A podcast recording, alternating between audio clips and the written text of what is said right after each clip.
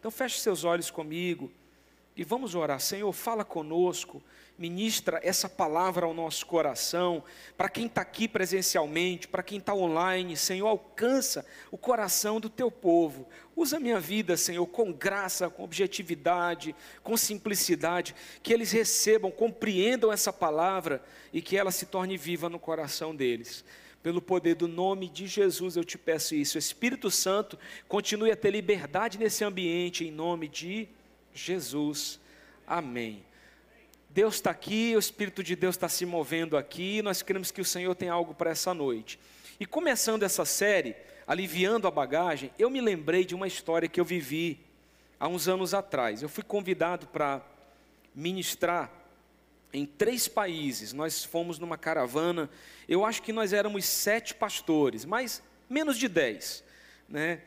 E eu disse para mim mesmo, uma viagem de 20 dias, viagem longa, uma das mais longas que eu já fiz, passando pela Inglaterra, é, pela Índia e pela é, Tailândia, tá? Então fomos numa equipe de mais ou menos de sete a dez pastores e eu falei para mim mesmo: eu vou fazer uma viagem leve. Né? Quem conta sempre essa história é meu amigo pastor Rodrigo Arraes. Outro dia ele fez uma live e contou essa história de novo. Então, o que é que eu fiz? Arrumei uma mala de mão. Sabe essa mala pequena? Porque hoje você só viaja quase com mala de mão, porque cobra para despachar mala também. Então, eu peguei essa mala pequena e eu falei assim: eu vou me desafiar a viajar só com um sapato e com duas calças.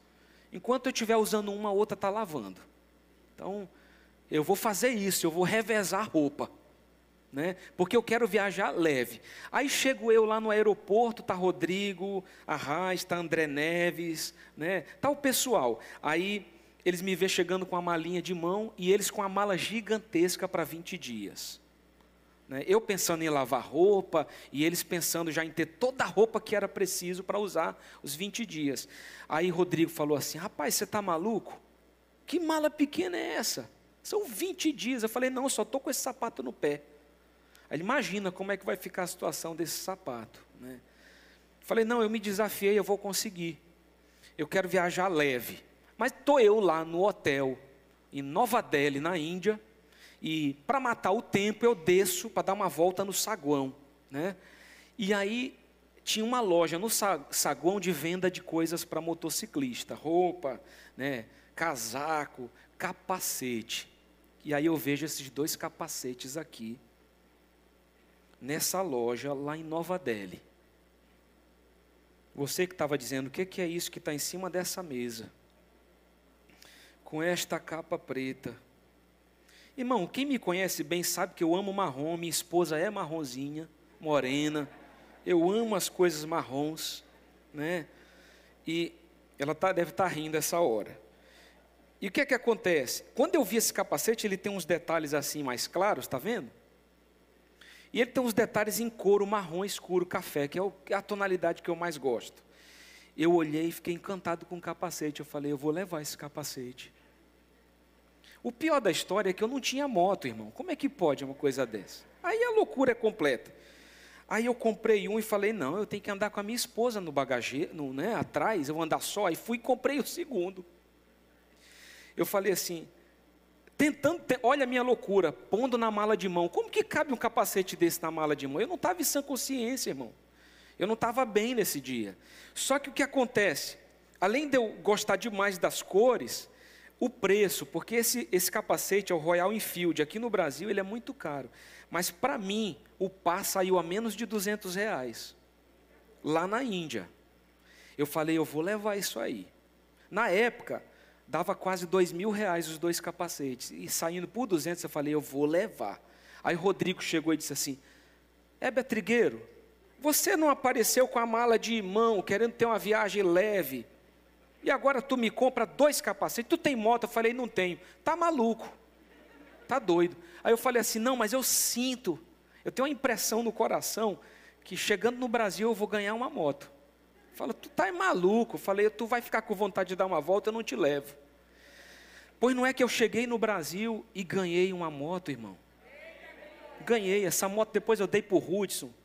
Depois essa moto hoje já foi parar na mão do meu padrasto, do Elmi, que já está usando essa moto. Então, o que acontece? Eu passei o resto da viagem carregando esses dois benditos capacetes. E a sacola dele era uma sacola que tinha uma arte de couro. Eu cheguei com um calo nos dedos, irmão, aqui. O problema não era esse. Quando você ia fazer um check-in para entrar no avião, só podia mala de mão e uma bolsa, uma mochila. Eu tinha os dois ainda tinha dois volumes extras. Eu saía pedindo para os amigos: Tu pode entrar com o meu capacete? E aí eu saía para outro pastor: Entra com esse aqui. Não entro, não. Tu tem que pagar pelos teus pecados. Não entra com esse capacete. Me ajuda, pelo amor de Deus. O fato é que foram 20 dias, irmão. Você não imagina o transtorno. Mas o capacete está aqui na frente de vocês. Eu trouxe. Eu trouxe. E ele está guardado. O dia que eu tiver uma outra moto, eu uso. Por enquanto, não. O fato é que eu trouxe uma bagagem leve, mas depois eu acabei me enchendo com uma bagagem que na verdade era desnecessária. Porque tem loja de capacete em Castanhal. Não seria esse capacete, mas com certeza seria um capacete que protegeria a minha cabeça. O fato é que eu quero ilustrar essa palavra com essa história, para que você não esqueça daquilo que eu vou ministrar hoje, porque muitos de nós têm caminhado com uma bagagem extra. Você tem caminhado com uma bagagem que Deus não te pediu para carregar. Tá? Quantas pessoas já, vier, já veio até mim e disse assim, pastor, estou apaixonada, só que o, o, o meu namorado não é crente, não é cristão. Ele é um cara perdidão no mundo, mas eu quero casar. Eu disse: não case, não case. Mas por quê, pastor? Você vai ter problema. O teu namorado não tem princípios cristãos, sabe? Isso vai te trazer dor de cabeça quando você casar. Casou, aí depois volta para dizer: pastor, ora por mim, que eu estou a ponto de separar. Foi Deus que fez isso? Não foi alguém que, sem necessidade, pegou uma bagagem extra para carregar? Quantos de nós estamos caminhando com capacetes que não deveríamos carregar? Bagagens extras. Quantas vezes nós buscamos é, carregar coisas que geram dificuldade na nossa jornada? Não é? Então, como eu disse, eu comecei leve, terminei a bagagem com um monte de volumes. E nós então entramos nessa palavra, chaves para viver plenamente. Sabe? E essas chaves têm que trazer para nós conhecimento para que a gente possa caminhar mais leve em 2022. A Bíblia diz, o Senhor Jesus diz: Vinde a mim, todos que estão cansados, sobrecarregados, e eu vos aliviarei. Vamos trocar esse fardo. Jesus não está dizendo assim, você terá uma vida sem problemas. Não, Jesus está querendo dizer, só carregue o que você precisa. Só carregue o que você tem que carregar. Não põe peso extra nas tuas costas. Não te envolve com coisas que vão te destruir. Não busca coisas que não vão te alimentar, não vão te edificar, não vão te abençoar. E essa série, queridos, essa palavra de hoje, ela tem tudo a ver com esse ano, ano de vida abundante. E qual é, então, essa é uma pergunta boa, a nossa participação, não é, para que isso se cumpra nas nossas vidas. E eu começo com esse texto de é, 2 Pedro 2,19 que diz: Pois o homem é escravo daquilo que o domina. E tem uma outra versão bíblica, a versão Strong, eu gosto muito, ela diz: Pois aquele que é vencido fica escravo do vencedor.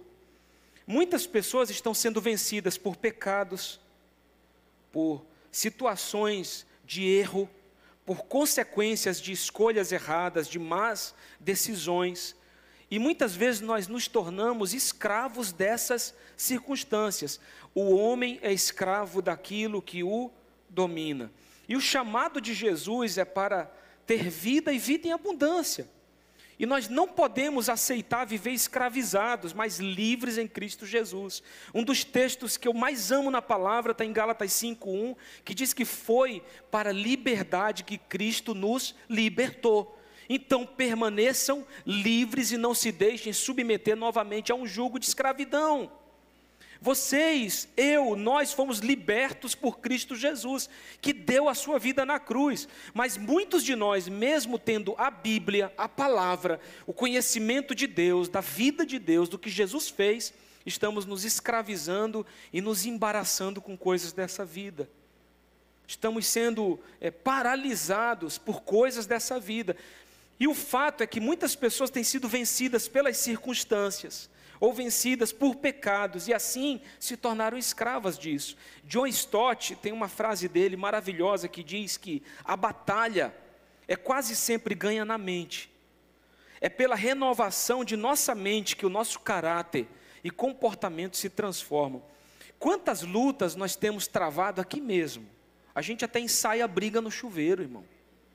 Não é? A gente se preocupa com coisa que às vezes nem vai se concretizar, nem vai acontecer. Nós somos dominados por lutas na mente, e o diabo, ele é profissional nisso, em lançar suas setas, em liberar suas palavras. E boa parte das batalhas que nós travamos acontecem em nossas mentes e muitas vezes tentam nos dominar. Eu mesmo, irmãos, estou falando de mim, eu, pastor Heber, já vivi momentos assim na minha vida, de lutas é, mentais, de lutas emocionais, e aqui dentro, não é fora, é dentro. São pensamentos de desistência, ou vai me dizer que você nunca pensou em desistir de alguma coisa? Eu sou capaz de ousar dizendo que todo mundo aqui em algum momento já pensou em desistir de alguma coisa pensamentos de desvalor, eu não tenho valor, eu não sou valorizado, as pessoas não me amam, será que Deus está me vendo? Pensamentos de derrota, eu sou um perdedor mesmo, nada na minha vida dá certo, e por isso nós temos que buscar renovar a nossa mente, entender que o Senhor é o Senhor das nossas vidas, eu não sou qualquer um, eu sou filho do Deus Altíssimo eu sou templo do Espírito Santo. Deus tem uma obra linda para mim. Você não parou para pensar nisso? Quantas pessoas morreram no Brasil, gente? Quantas pessoas morreram no mundo? Se você está vivo aqui nesse momento, nesse primeiro culto de 2022, você acha que é por acaso? Se você está vivo agora nessa cadeira, é porque Deus ainda tem algo para fazer em você e através de você. Porque se o teu propósito houvesse acabado, você já tinha morrido. Os dias nossos são contados, irmãos. O Senhor sabe, sabe tudo, até quantos fios de cabelo tem na nossa cabeça. A minha está mais fácil de contar, mas tem, mas sabe. E você precisa entender isso ainda existem propósitos de Deus para serem realizados em você, através de você. É por isso que você está vivo, ainda não terminou. E como eu disse no domingo passado, acho que foi domingo passado, se você acha que acabou, ainda tem profeta para levantar e rei para ungir. Você ainda tem coisas para fazer. Você já se questionou que pode estar vivendo uma vida que não foi idealizada por Deus para você? Outro dia, o Pessoa, a gente estava junto no carro, ele falou assim: Pastor, é, deve ser maravilhoso saber qual é o seu lugar no ministério, no mundo e viver. Ele estava atribuindo isso a mim por eu ser pastor, então ele estava dizendo: olha, como é bom o senhor ter identificado o seu chamado e está vivendo esse chamado. Eu falei, pessoa, porque o nome dele é pessoa mesmo. Olha, eu vou te falar uma coisa: é maravilhoso, mas não deixa de ser desafiador. Só que quando você entende quem é quando você sabe qual é o seu lugar no mundo, então você enfrenta os desafios com intencionalidade. Não é atirando para qualquer lado. É sabendo em que direção você deve ir e como você deve se posicionar, irmãos. E quanto mais velhos ficamos, nós precisamos ser mais precisos. Nós não podemos nos dar ao luxo de caminhar em qualquer direção. Quanto mais velho eu fico, eu entendo que eu tenho que ser mais preciso no que eu estou fazendo eu tenho que ser mais intencional. Eu não posso fazer só porque alguém vai gostar, eu tenho que fazer porque eu devo fazer. Não é porque eu vou agradar X e Y, não. Não adianta você querer agradar os outros se você está fora do centro da vontade de Deus. Então, você precisa se perguntar nesse início de 2022 se você está vivendo bem. E existem três grupos de pessoas que estão vivendo uma vida pela metade. O primeiro grupo é aquele que vive de aparências né, acreditam que são o que não são de fato. E nós temos aí uma geração de pessoas assim, É só olhar para as redes sociais. Um montão de gente postando coisas que não são como se fosse. Né? Postando aí uma aparência daquilo que na verdade não é. É como é, viver de aparência, é como comprar no chinês, irmão. Eu brinco dizendo que comprou no chinês só dura uma vez. Você entra naquelas lojas grandes, cheias de coisa, a aparência é legal, mas você usou uma vez, vai quebrar. Se durou duas, irmão, é um milagre. Porque tem boa aparência, às vezes, mas não tem qualidade. O segundo grupo de pessoas são aquelas pessoas que vivem abaixo do seu potencial, acreditam que podem menos do que realmente podem. Tantas pessoas com baixa autoestima desvalorizando seu talento, desvalorizando o que estão construindo. Irmão, não desvalorize a sua vida, não desvalorize o que você está construindo. Se alguém conquistou coisas maiores que você, glória a Deus pela vida desse irmão, mas não desvalorize o que você conquistou. A sua história é uma história bonita. Sua história é uma história preciosa, sua história é uma história que tem sido vivida com sacrifício, com desafio. Você é um vitorioso por você estar aqui nessa noite, ou conectado com a gente agora, ainda servindo a Deus diante de uma pandemia tão desafiadora. Não desvalorize você, não desvalorize sua casa, sua família, o lugar que você vive. Nós vivemos aqui no Pará, um dos melhores lugares do mundo. Irmão, chove todo dia, é maravilhoso, é bênção demais, é quente, você reclama, então vai lá para aquele país que a temperatura é de menos 71. É, você quer frio, irmão? Louva a Deus, agradeça a Deus, sabe, por coisas maravilhosas que o Senhor tem feito. Todo mundo chega e diz: Ah, meu irmão, você tem potencial. Um dia você chega lá, para com isso. Nós precisamos parar de ouvir apenas que eu tenho um potencial. Nós temos que chegar na realização desse potencial, irmão. Você acha que é um elogio a pessoa viver dizendo para você, você tem potencial? Não é não. Isso aí é uma sentença. Você precisa usar o potencial que tem para as pessoas olharem e serem abençoadas através da sua vida. Não passe o ano de 2022 como uma promessa só, não passe o ano de 2022 como um potencial, passe o ano de 2022 vivendo o que Deus planejou para a sua vida, frutificando, abençoando. Você precisa entender isso hoje. Senão vai terminar o ano e as pessoas vão bater na tua costa e vão dizer: você tem um grande potencial, mas não está usando. Isso não é elogio, e a gente precisa entender: não dá para ficar vivendo em suspense. Eu serei feliz quando? Eu serei abençoado quando? Você já é abençoado hoje, agora mesmo. Você tem coisas na sua vida pelas quais você pode se alegrar diante da presença do Senhor. Não fique esperando coisas a mais para viver. Deus tem coisas a mais para fazer, mas viva hoje, meu irmão. Viva hoje. E o terceiro grupo é aqueles que vivem da sobrevivência. Deixaram de acreditar no autor da vida, estão ouvindo Satanás. Só agradecem por estarem vivos. Graças a Deus, pelo menos vivo eu estou. Mas são pessoas que desistiram de buscar algo a mais em suas vidas. Claro, eu estou dizendo isso para você, nós temos que ser gratos e felizes pelo que nós temos. Mas podemos e devemos almejar o melhor de Deus. Eu sou grato, Senhor, pelo que eu tenho hoje mas eu posso almejar conquistar coisas maiores. Eu quero te encorajar a buscar o cumprimento dos propósitos de Deus na sua vida, porque você não foi feito para viver a vida dos outros. Você não é uma cópia mal feita de ninguém. É único, exclusivo e especial. Eu quero que você olhe para alguém e diga assim: meu irmão, você é muito especial para Deus.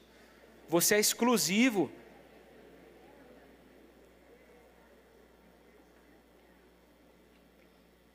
E tem gente, irmão, que ele consegue ser único até na aparência. É, é o cabelo que é diferente, é, é o estilo da roupa, né? Então, irmão, você é único. E por mais que aparentemente você se parecesse com alguém, você é único diante do Senhor. Você é, é precioso, você é importante para Deus. E você não foi feito para viver pela metade mas de maneira íntegra, inteira. Deus te fez completo. Não é? e, e nós temos que viver essa completude com a presença do Espírito Santo em nós. E nós não fomos feitos para rastejar, não é? Mas para caminhar sobre as rochas, não é? Para realmente estar num lugar de influência. Então Deus nos fez pessoas para exercer essa influência e abençoar. Humildemente, mas abençoar. E nós fomos feitos por Deus para viver a vida verdadeira, a vida de verdade. Salmos 8, versículos ou versos de 4 a 8, a Bíblia diz: Que é o homem, o salmista está dizendo, para que com ele te importes, e o filho do homem, para que com ele te preocupes. Tu fizeste um pouco menor do que os seres celestiais. Não sou eu, estou dizendo, é a Bíblia, um pouco menor do que os anjos. E o coroaste de glória e de honra. Irmãos, nós carregamos isso, nós fomos coroados pelo Senhor de glória e de honra. Há uma coroa sobre a tua vida, há uma coroa sobre você. Nós somos chamados para, com isso, abençoar vidas. Olha o que o salmista continua dizendo: Tu fizeste dominar sobre as obras das tuas mãos, sobre os seus pés tudo puseste. Todos os rebanhos e manadas, e até os animais selvagens, as aves do céu, os peixes do mar e tudo que percorre as veredas dos mares. Nós fomos criados por Deus também para dominar, para liderar, não é? para estar no lugar de cabeça, não é de cauda, não, irmão.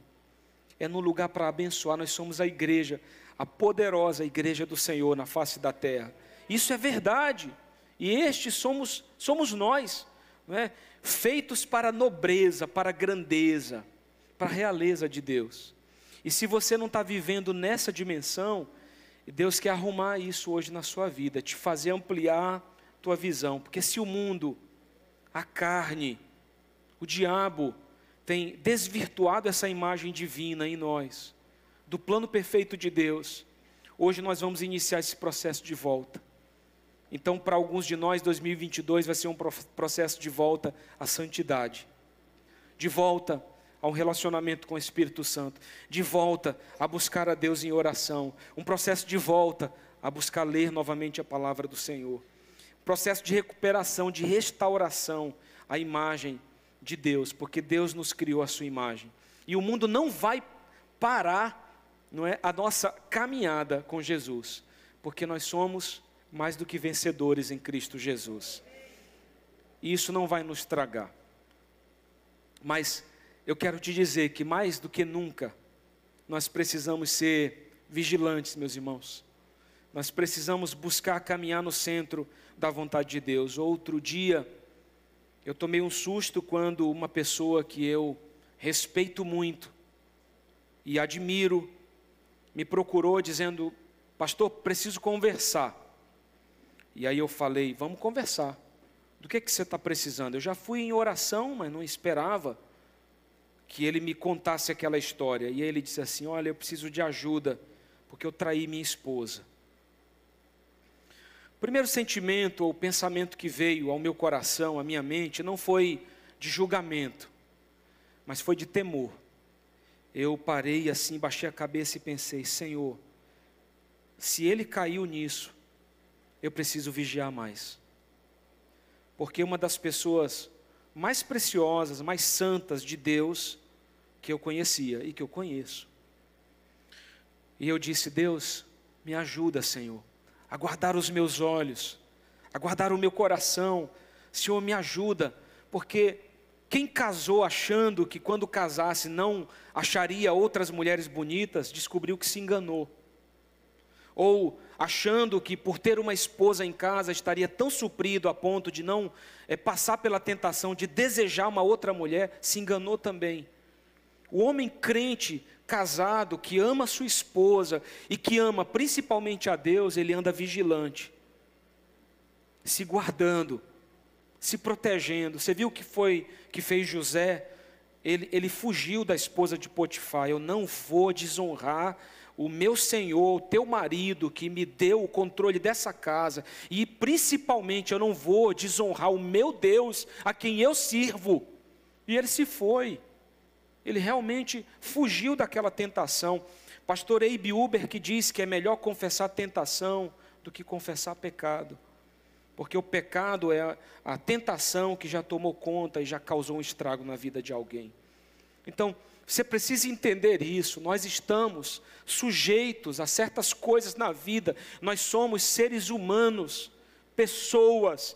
Então nós precisamos caminhar vigilantes para ter um ano novo abençoado, queridos. E eu quero te dar rapidamente essas oito chaves para você ter essa vida plena e mais leve. A primeira é avalie e confronte a sua atual situação. Se você já errou, se você já está colhendo consequências desse erro, desse pecado, Jesus está aqui nessa noite, Ele quer mudar isso na sua vida. Ele quer transformar você, Ele quer te dar um futuro melhor. Então, não ache que não tem esperança. Tem esperança. O Senhor pode restaurar teu casamento, o Senhor pode restaurar o teu ministério, o Senhor pode fazer algo novo na sua vida, mas você precisa avaliar. Quantos aqui que estão me ouvindo agora, no final agora de 2021, agora no início, né, de um novo ano, pararam para fazer uma autoavaliação da sua vida? Levanta a mão aí. Vou perguntar de novo: quantos aqui pararam para fazer uma autoavaliação da sua vida de 2021? Quem não fez, precisa fazer. Você precisa fazer. Você precisa parar para conversar com você mesmo. Não é loucura, não. Você precisa fazer uma higiene mental, você precisa buscar Deus. Para. Avalia é, no que foi que eu errei nesse ano. Né, o que, que eu fiz que eu não quero que se repita? Ou o que foi que eu fiz que eu não quero que continue? Você precisa parar, você precisa avaliar e tomar decisões que gerem mudança, porque senão você corre o risco de repetir os mesmos erros em 2022. E eu falei isso é, no culto da virada, foi Augustus Nicodemos que postou isso no Instagram dele, dizendo que para muitos o culto da virada é o culto da salvação, porque eles prometem tudo a Deus. Eles não leram a Bíblia em 2021 e eles dizem em 2022 eu vou ler a minha Bíblia. Eles não oraram em 2021 e eles dizem em 2022 eu vou orar. Eles não se santificaram, mas eles estão prometendo a Deus na virada que eles vão se santificar no novo ano. Mas por que, que a grande maioria termina o novo ano, às vezes até pior? Porque não é fruto de um arrependimento real, é só de um remorso. Irmãos, por favor, nós precisamos nos arrepender diante do Senhor por causa dos nossos erros, nos humilhar, rasgar o nosso coração, nos quebrantar diante de Deus. A Bíblia vai nos dizer em Ageu 1:5, agora, assim diz o Senhor dos exércitos, vejam aonde os seus caminhos os levaram. Aonde as decisões nossas estão nos levando, especialmente nesse início de ano, nós precisamos fazer essa autoavaliação e precisamos parar para fazer isso. A Bíblia diz em em Ageu, ainda no versículo 6 do capítulo 1, vocês têm plantado muito e colhido pouco. Olha o que está escrito. Vocês comem, mas não se fartam. Bebem, mas não se satisfazem. Vestem-se, mas não se aquecem. Aquele que recebe salário, recebe-o para colocá-lo numa bolsa furada. Ou seja, você faz tudo, mas não, na verdade não frutifica em nada corre para todo lado, trabalha, cansa, se desespera, mas não sai do lugar, patinando no gelo. É isso aí que o texto está falando para a gente. Quando é que nós vamos mudar? Quando é que nós vamos tomar uma decisão que vai gerar mudança? E não adianta mentir para si mesmo. Nós precisamos encarar os fatos, queridos. Toda mudança real começa por uma sincera avaliação pessoal na vida.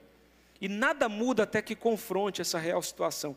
E alguns estão numa altura da sua vida de insatisfação, de achar que não produziram nada de valor. Eu já ouvi pessoas dizendo: Eu não trabalhei em 2021, eu não fiz nada, não deu certo nada. Reavalia, para. Mas, pastor, como que eu posso reavaliar, irmão? Nós temos a palavra de Deus. Reavalia a tua vida de acordo com os princípios bíblicos. A Bíblia é uma bússola, ela nos dá um norte, ela nos mostra o lugar para onde nós devemos ir, como devemos caminhar. Leia a sua Bíblia, a própria palavra diz que o povo perece por falta de conhecimento. Você precisa conhecer a palavra, então diga: Jesus, em 2022 eu vou ler a minha Bíblia, eu vou buscar esse conhecimento. Ouça também seus líderes, seus pastores, as pessoas que te amam. Ouça realmente o conselho que vem do Senhor para a sua vida e se submeta à vontade de Deus. Senhor, está aqui meus planos, estão aqui os meus projetos, eu estou submetendo a Ti. Você precisa sonhar grande. Coloca isso diante do Senhor, mas começa, nem que seja pequeno, mas começa. Porque a gente fica esperando para começar outro dia. Isso nos fala sobre dar o próximo passo, dar um passo de cada vez uma caixa de cada vez. Eu já contei essa história tantas vezes, mas você sabe que o Bill Hybels, pastor Bill, ele era filho de um cara que trabalhava com verdura, uma espécie de uma ceasa. E um dia o pai chama o Bill para trabalhar com ele. E o Bill estava achando que o pai ia colocar ele no escritório para gerenciar a ceasa.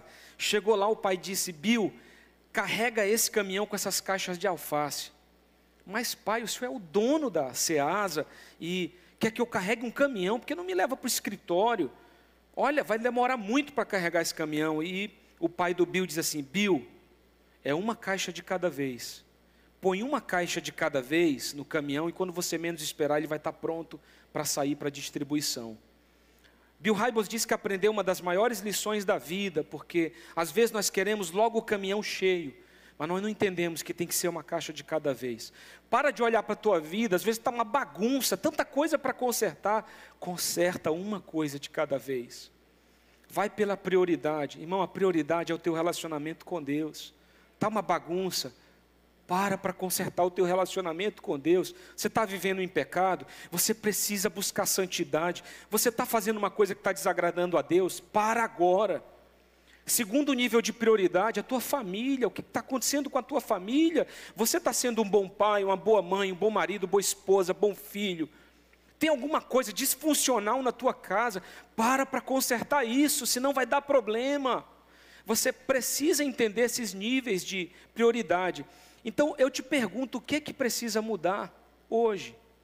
E quem disse que você tem que ser amanhã o que é hoje? Tá tudo bem? Me ajuda aí, Rudson. Ou seja, nós podemos e devemos mudar. Olha para alguém do seu lado e diz assim, irmão, você tem que mudar, viu? Deve mudar. Você precisa e deve. Já pensou se eu não mudo?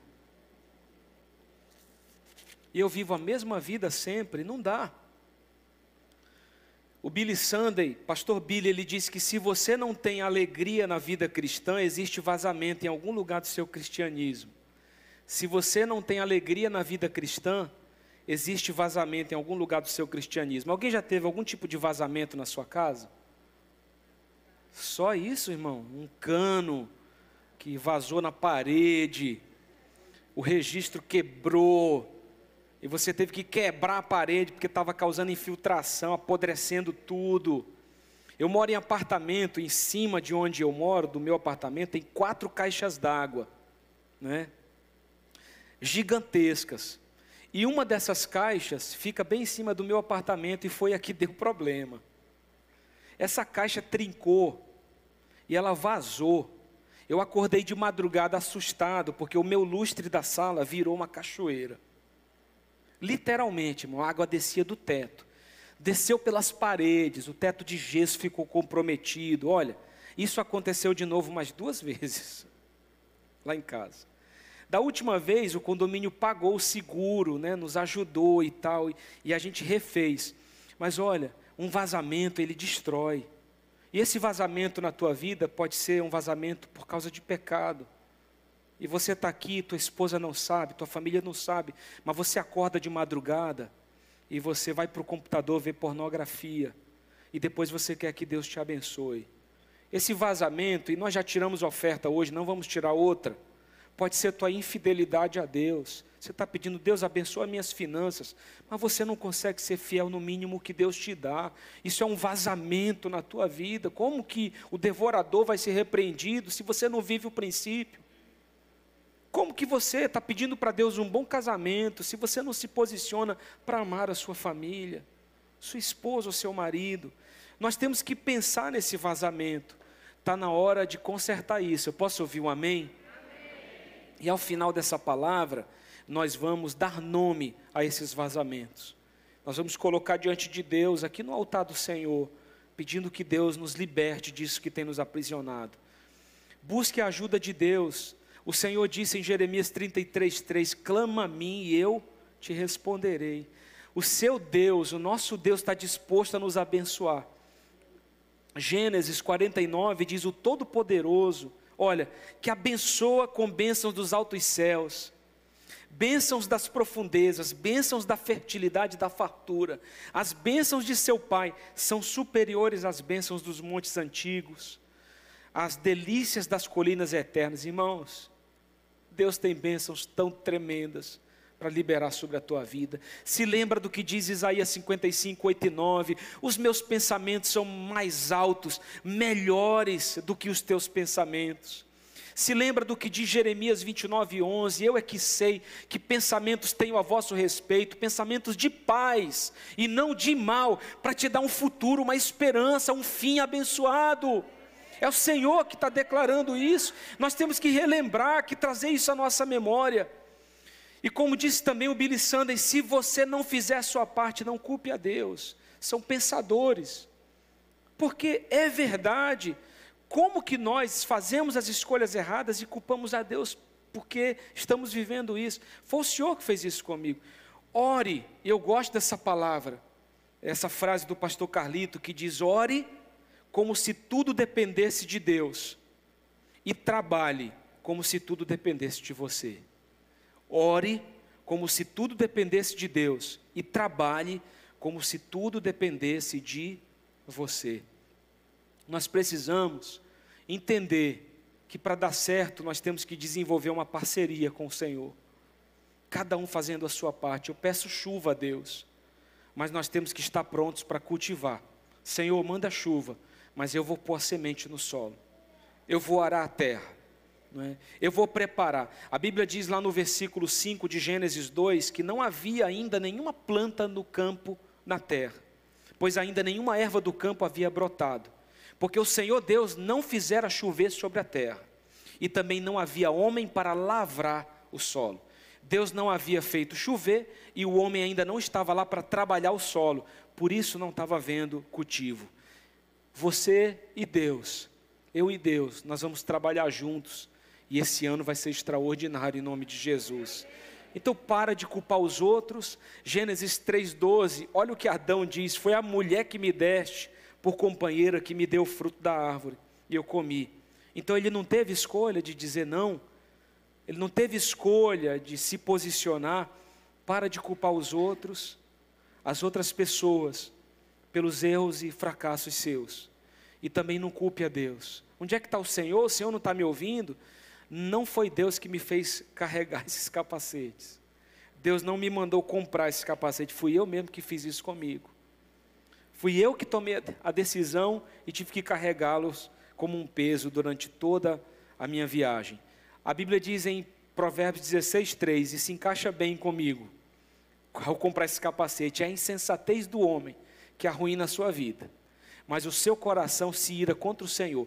É a insensatez do homem que traz a desgraça, mas o homem se ira contra Deus.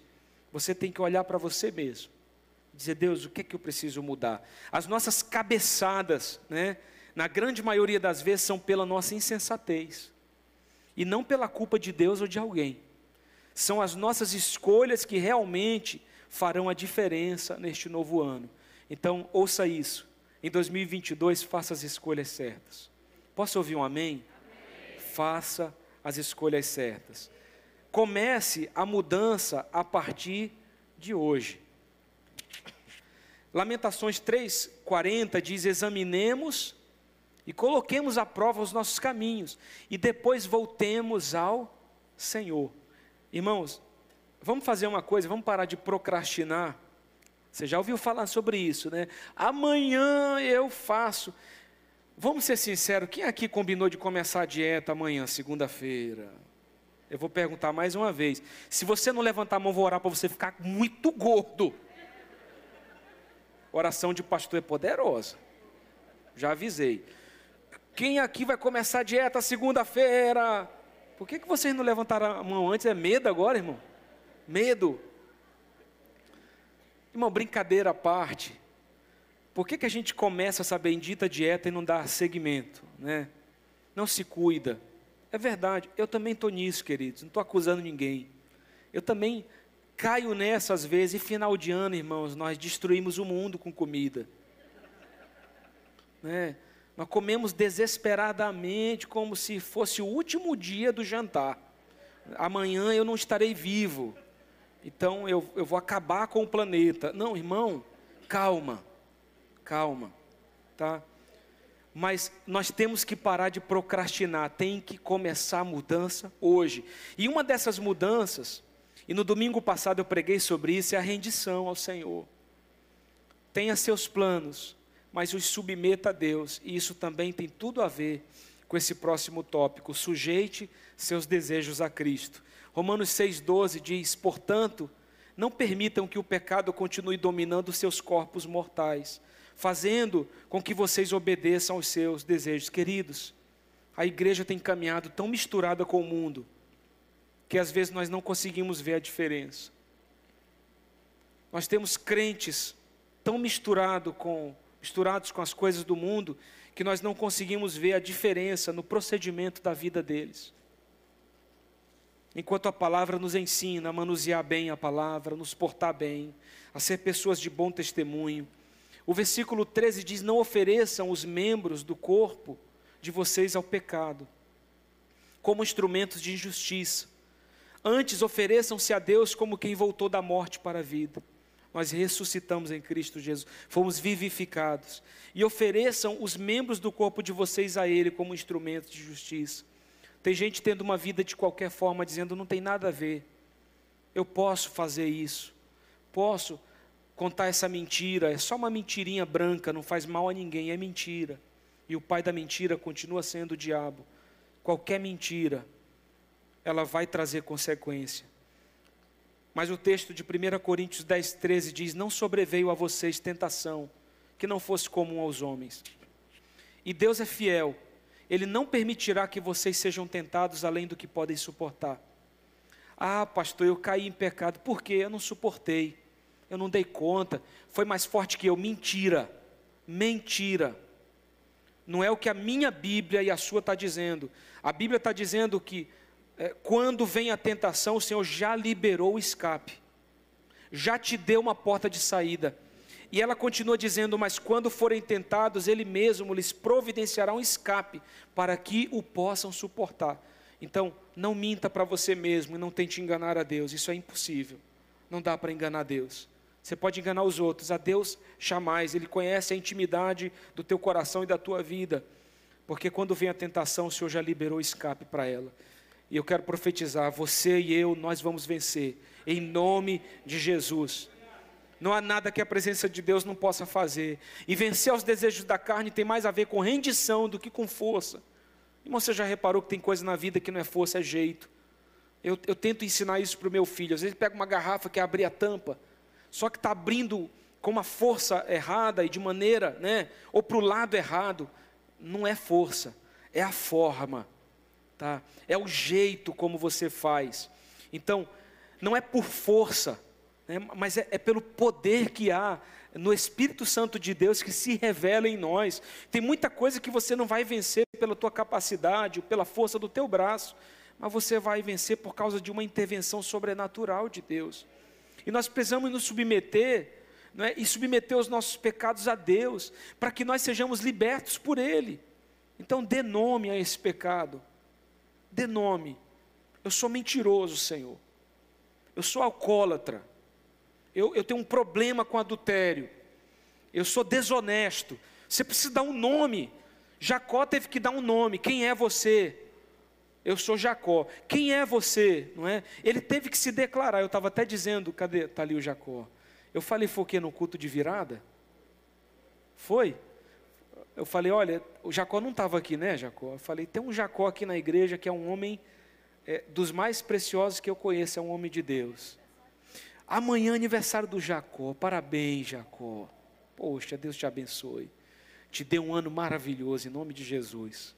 Mas o Jacó bíblico, É um Jacó que traz essa conotação. Então ele falou para Deus: Eu sou usurpador, sou desonesto, eu, eu enganei. Ele teve que se expor para que Deus dissesse: A partir de agora não é isso mais que você será. Você não será Jacó, você será Israel. Eu estou mudando a história da tua vida. Irmão, para que Deus mude a história das nossas vidas, nós temos que nos expor nessa noite. Tem que mostrar a mão ferida, tem que abrir o coração para que o Senhor possa limpar esse coração. A nossa grande necessidade é sermos pessoas cujos deleites são os próprios deleites de Deus, meu Deus. Quem disse isso foi o pastor John Piper. A gente precisa entender isso. Mas a verdade, irmãos, é que as atrações desse mundo muitas vezes estão chamando mais a nossa atenção do que aquilo que é de Deus. Então, nós nos deixamos levar pelas coisas dessa vida e às vezes damos mais atenção a elas do que ao Senhor.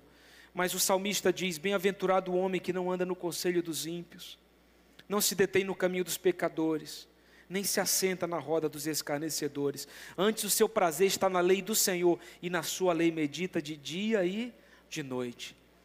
Controle, se você quer ter uma vida mais leve, plena, abençoada em 2022, controle o seu temperamento. Quem tem um temperamento complicado aqui? Levanta a mão, irmão. Levanta a mão em nome de Jesus. Levante a sua mão em nome de Jesus. Levante. Eita Jesus. É um sorrir. Mas não sabe, meu irmão, por dentro tem um vulcão querendo destruir o planeta. Mas não sabe pegar alguém, irmão, Jesus precisa entrar nisso também. Ao contrário, revistam-se do Senhor Jesus Cristo e não fiquem premeditando como fazer os desejos, satisfazer os desejos da carne. E eu completo esse texto com Efésios 4, 23, que diz: E não deem lugar ao diabo. Irmãos, se nós queremos ter uma vida mais leve, plena, abundante, essa é uma sexta chave nós precisamos também é, colocar o nosso temperamento diante do Senhor. Então, nós vamos entrar num propósito e deixar Deus nos mudar. Algumas pessoas não conseguem ter vida abundante e plena por causa desse temperamento, mas você tem que mudar e se submeter ao Senhor. Peça, não é, pelo fruto do Espírito, que a mansidão brote na sua vida. Posso ouvir um amém? Em nome de Jesus, irmão. Relaxa teu coração. Creia no Senhor, acredite que Ele tem o controle de tudo. Não mate ninguém, não, irmão. Né? Para em nome de Jesus. Nós temos que ter um ano em que vamos amar as pessoas. Foque nos seus melhores pensamentos. Eu amo esse texto de Filipenses 4, que diz: finalmente, irmãos, e essa é mais uma chave: tudo que for verdadeiro, tudo que for nobre, tudo que for correto, tudo que for puro, tudo que for amável tudo que for de boa fama, se houver algo excelente ou digno de louvor, pensem nessas coisas. Todos nós, por vezes, pensamos em coisas ruins, mas precisamos nos fixar nas coisas que Deus está fazendo, porque maior é o que o Senhor está fazendo, maior é o que o Senhor está realizando do que aquilo que o mundo está planejando fazer. E a Bíblia diz que a paz de Deus, que excede todo o entendimento, guardará o coração e a mente de vocês em Cristo Jesus. Então, o que é que a sua mente, como nós dissemos no início, e o seu coração tem pensado? E quantas pessoas adoecidas, queridos, nesse início de ano? Estou falando de gripe, não. Estou falando de doenças emocionais, por causa do estresse. Quantas pessoas pensam coisas e se preocupam com coisas que nem vão acontecer? E quantas pessoas adoecidas por causa das preocupações. Eu gostei de uma postagem que eu vi do pastor Carlos Alberto Bezerra.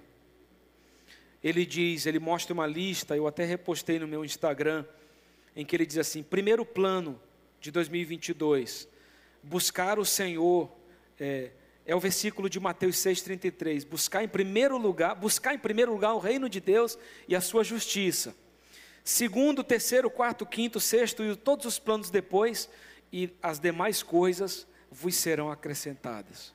Então, o primeiro plano é buscar o Senhor, é buscar a vontade de Deus se cumprindo nas nossas vidas.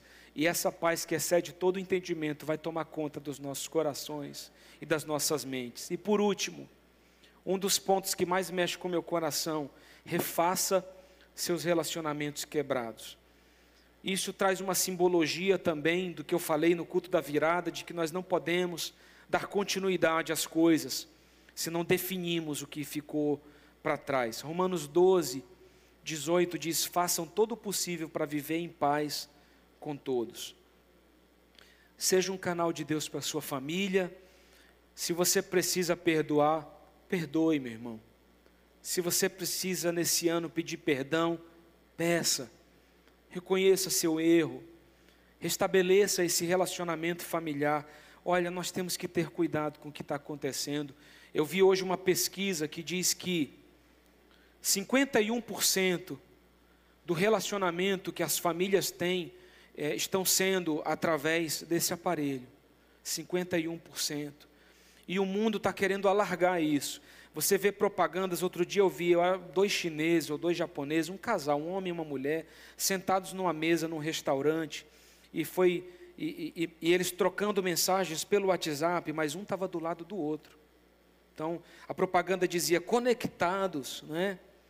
juntos, mas na verdade não estavam juntos porque nem estavam se olhando nos olhos.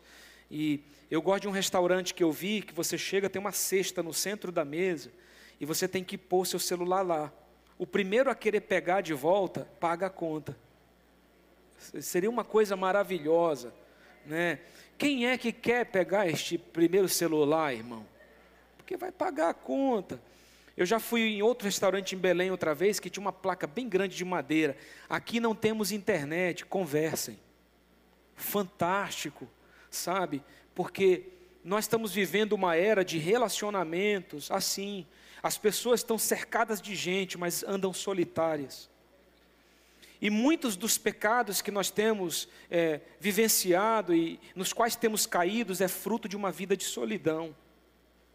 Porque se você tem alguém para pedir ajuda, para pedir oração, para abrir o coração, para chorar com você, é muito mais difícil de você cair nessa zona de pecado, porque alguém te apoiou.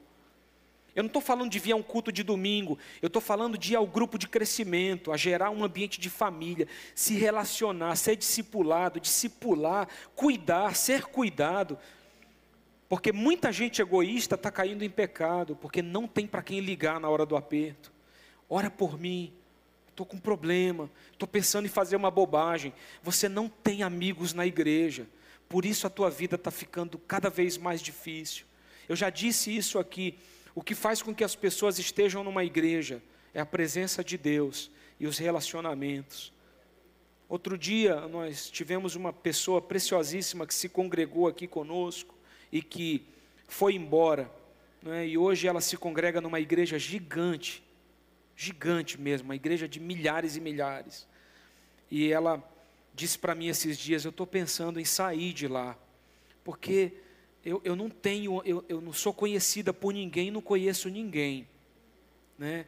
E fui pedir, convidar um pastor lá para ir na minha célula, e ele perguntou por que, que é, ele deveria ir na minha célula, qual era o motivo especial.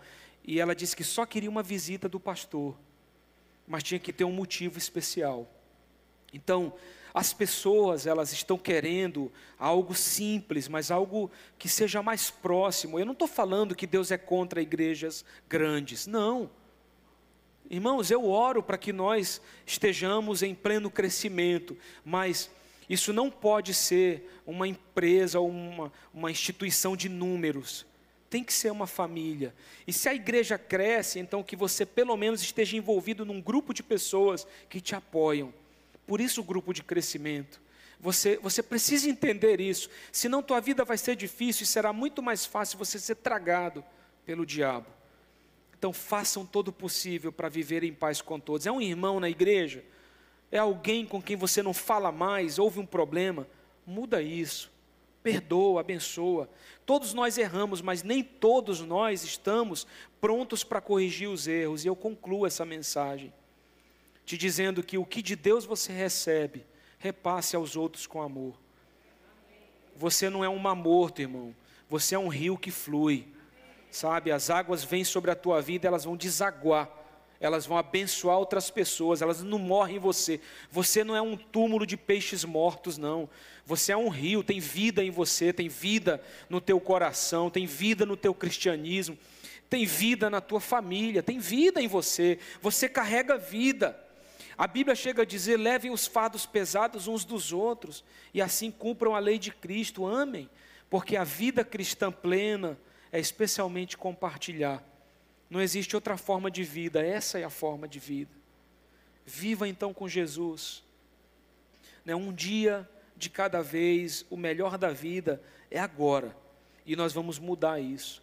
Os irmãos que foram no coral, junto com o irmão César, irmã Leleide, lá no Hospital Regional de Castanhal, viram. Quando os pacientes, você pode ver isso no Instagram da igreja, no meu também, os pacientes saíam dos quartos, eles vinham até a porta, eles ficavam assim. Né? Enquanto o coral passava no corredor cantando, né? orando, gente chorando. E não é só isso, não só os pacientes foram tocados, as pessoas do coral foram tocadas por Deus, porque elas estavam dando de si, elas estavam servindo. Naquele momento elas não estavam pensando só em si mesmas, o que é que eu vou ganhar com isso? Não, eu vim aqui para abençoar, eu vim aqui para servir, e aquilo tocou a vida delas, e elas saíram dali como se elas tivessem recebido algo, porque o Senhor acrescentou sobre as suas vidas. Então, nós precisamos mudar isso mudar os maus hábitos, nós precisamos mudar aquilo que está destruindo as nossas vidas. E eu deixo para vocês esse último texto. Peço para o pessoal do louvor subir. Porque Deus não nos chamou para a impureza, mas para a santidade. Deus não nos chamou para viver uma vida qualquer, mas nos chamou das trevas para a sua maravilhosa luz, para que nós tenhamos vida e vida em abundância. Irmãos, 2022 vai ser um ano extraordinário, abençoado, cheio da graça, da bondade e da presença de Deus. Deus vai te usar nesse ano poderosamente. Você pode ficar de pé, nós vamos orar.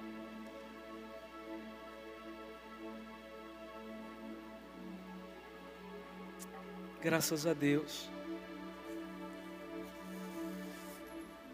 Graças a Deus. Feche os seus olhos e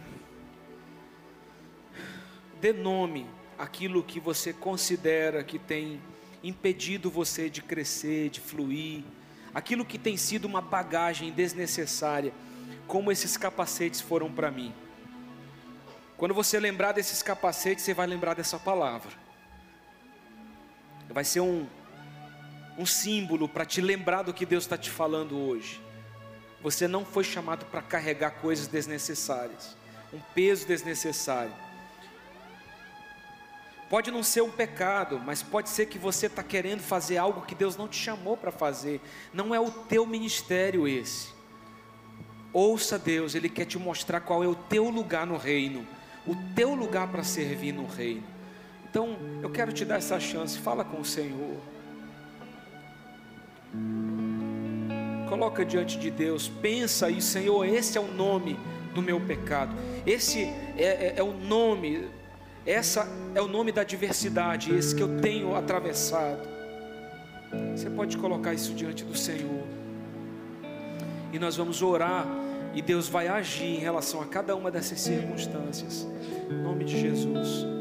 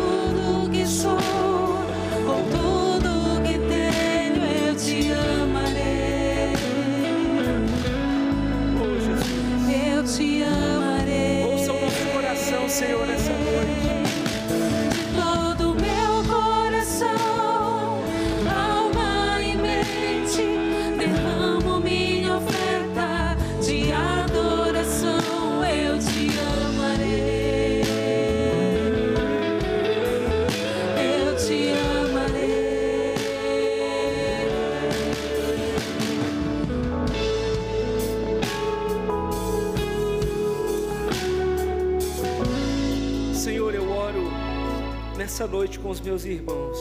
Ah, Senhor. Nós te louvamos por essa palavra que traz um norte para o nosso coração, sobre chaves para viver plenamente. Eu oro, Senhor, por toda essa série de mensagens para que seja poderosa e abençoadora sobre a vida dos meus irmãos. Que esse mês seja poderoso em Ti, Jesus. Nós estamos aqui na Tua casa, no Teu altar, sabe, dando nome ao pecado, dando nome àquilo que tem nos impedido de viver plenamente a nossa vida em Ti. Nós repreendemos esse mal. Nós repreendemos toda e qualquer ação do diabo para destruir nossas vidas, famílias, ministérios. Senhor, quantas famílias, quantas pessoas enfrentando um momento tão desafiador e difícil. Mas eu declaro, pelo poder do nome de Jesus, esse ano, 2022, ano de vida abundante, ano de uma nova estação, esse é um novo tempo. Senhor, nos ajuda venha intervir sobrenaturalmente, poderosamente nas nossas vidas. Algumas pessoas aqui têm lutado contra isso, mas não têm conseguido se libertar. Mas agora é diferente, porque nós estamos pedindo a tua ajuda, porque nós estamos colocando isso diante do Senhor. Não é pela minha força, pela nossa força, mas é pelo poder que há no teu santo nome, Jesus. Então, mova-se nesse lugar. Eu declaro toda cadeia, toda escravidão quebrada, desfeita, em nome de Jesus. Nós somos chamados para a liberdade, somos chamados para uma vida livre na presença do Senhor, vivendo, agradando, louvando, bendizendo, adorando o nome de Jesus. Viver uma vida no centro da tua vontade, ser uma vida plena. E eu quero profetizar isso nesse culto de primícias profetizar isso sobre cada família aqui hoje, sobre cada um conectado conosco pelo YouTube, todos, Pai, que estão aqui ouvindo essa palavra, concordando com essa oração, nós profetizamos ano de vida abundante, ano de plenitude de vida, ano de restituição, de restauração, de cura, ano de restauração e transformação, ano de libertação ano de vida abundante, Senhor. É isso que nós estamos profetizando. E é isso que eu declaro sobre cada vida, sobre cada família aqui hoje. Em nome de Jesus, você pode pôr a sua mão sobre o seu coração. E você vai dizer isso, se é isso que você quer, Senhor, eu creio nessa palavra e eu tomo posse dela sobre a minha vida, Pai. Eu tomo posse dela sobre a minha família, meu casamento, minha filha, meu filho minha família, meu lar, sobre o meu ministério, sobre a minha vida no ano de 2022, eu tomo posse, Pai, em nome de Jesus, um novo ano, um novo tempo. E assim, Senhor, eu declaro essa semana, primeira semana desse novo ano, sendo abençoada, próspera, cheia de vitórias, cheia da tua graça, da manifestação da tua bondade. Essa semana para nós será esse sinal de que 2022 será de vida abundante. Nós estamos profetizando e declarando isso pelo poder do nome de Jesus. Leva os teus filhos em paz à sua casa e que eles possam ter uma noite maravilhosa de descanso para amanhã, segunda-feira, voltar às suas atividades, ao seu dia a dia, e que eles sejam a cada dia mais que vencedores em Ti, Jesus. Assim nós oramos declarando isso, e isso nós dizemos amém, amém, amém. Nós aplaudimos Jesus.